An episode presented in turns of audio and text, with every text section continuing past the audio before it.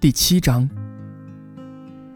在第五天，还是要感谢绵羊，我发现了小王子生命中的秘密。当时他突然向我发问，事先没有任何征兆，仿佛这个问题他已经默默思考了很久。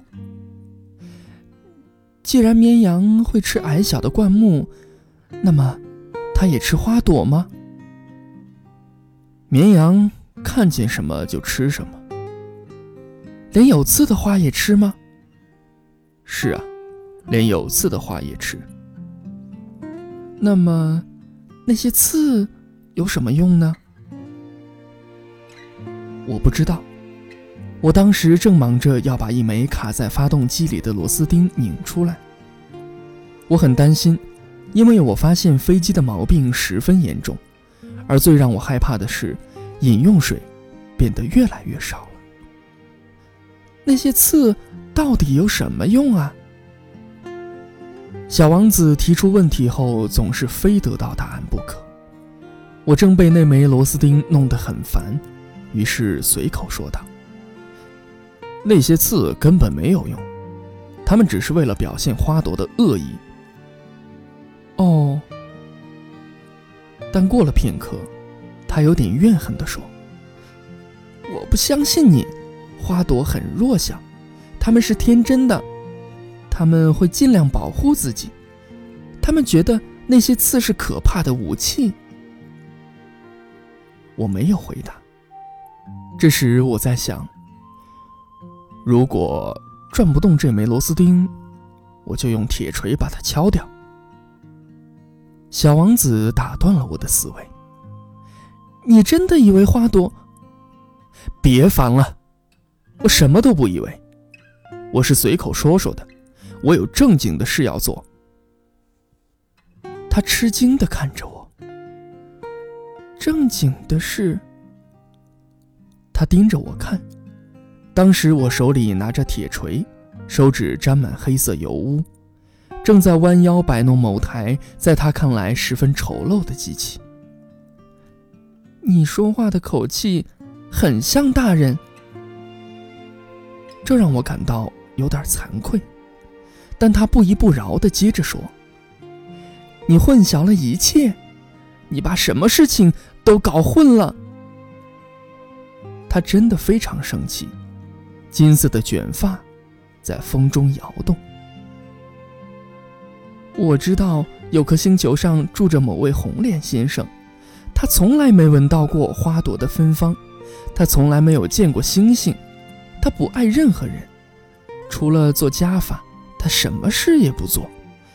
他成天就像你这样自言自语：“我是个正经的人，我是个正经的人。”这让他骄傲的膨胀了。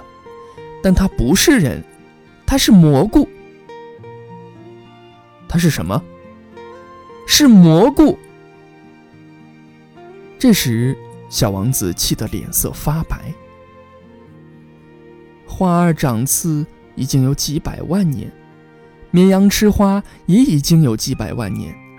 难道试图理解花儿为什么要辛辛苦苦地长出毫无用处的刺，不是很正经的事吗？